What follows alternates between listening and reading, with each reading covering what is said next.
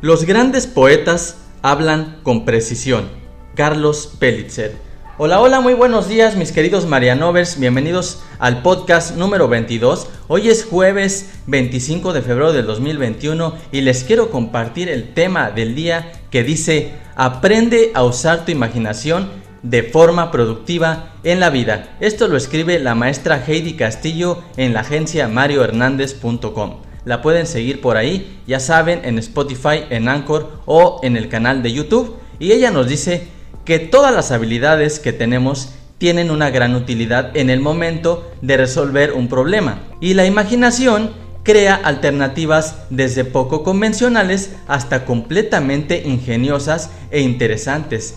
Pero, ¿qué pasaría si no sabes cómo usar tu imaginación de esta forma? Tu forma de resolver los problemas será cuadrada solo bajo los estándares comunes sin posibilidad de la apertura adecuada para salir de la zona de confort y de generar los resultados necesarios a cada época y a cada público. Es ahí donde muchas empresas tradicionales se encuentran actualmente, tanto compañías privadas como públicas. Desde esa forma de actuar y decidir no hay cambio ni mejora continua en ninguna de las áreas que conformen dicha organización.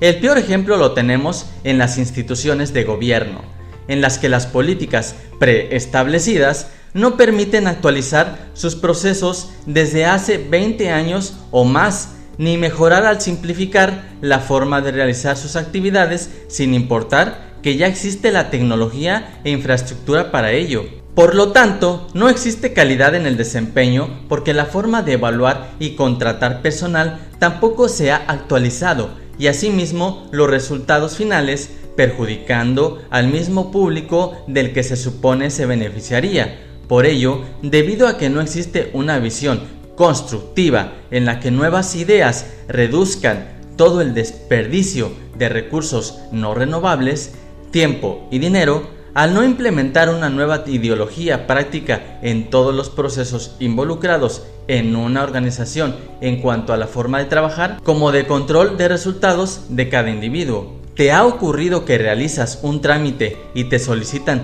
documentos innecesarios, repetidos o de formas rebuscadas, además de tardar horas o meses o años? La palabra imaginar, como la mayoría del vocabulario, por lo general se le ha disminuido su valor, es decir, al pensar en imaginar se cree incorrectamente que es solo para artistas, para perder el tiempo, para imaginar tonterías o soñar despierto. Y lo importante es canalizar esa imaginación en algo que dé un resultado. Entonces, la habilidad de imaginar se convierte en sumamente valiosa, ya que el reto que se presenta en tu negocio o empresa ocurre principalmente por solo querer ver las soluciones en el mismo proceso que generó el problema y nunca sucede por exceso de imaginación creativa, sino por una visión inflexible. Imaginar te permite crear soluciones que no existían y en medida de que eres más creativo o creativa, tu forma de acercamiento al reto será tan único que eso generará valor diferenciador en tu empresa y al mismo tiempo en el público para quien debería estar dedicado todos esos esfuerzos de dar lo mejor de tu servicio o producto y de esta forma que le permita ser identificable y por mucho ser la primera recomendación en cuanto a cómo facilita las soluciones y lo actualizado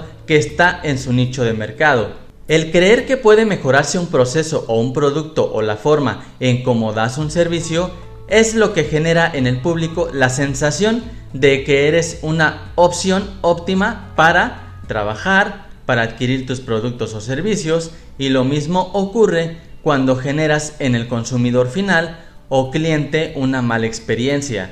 ¿Cuántas veces le has comentado a amigos o familiares qué producto te gusta y cuáles no fueron de tu agrado? ¿Qué tan creativo eres? Las personas que utilizan su imaginación enfocada a dar soluciones crean ese mundo del futuro el día de hoy.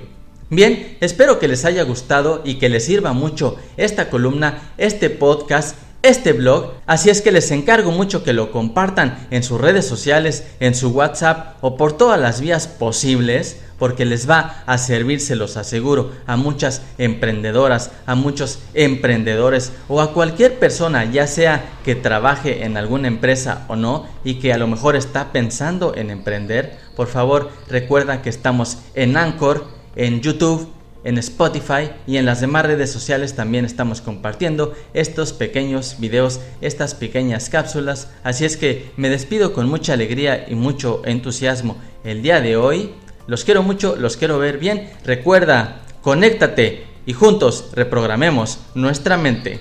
Chao, chao.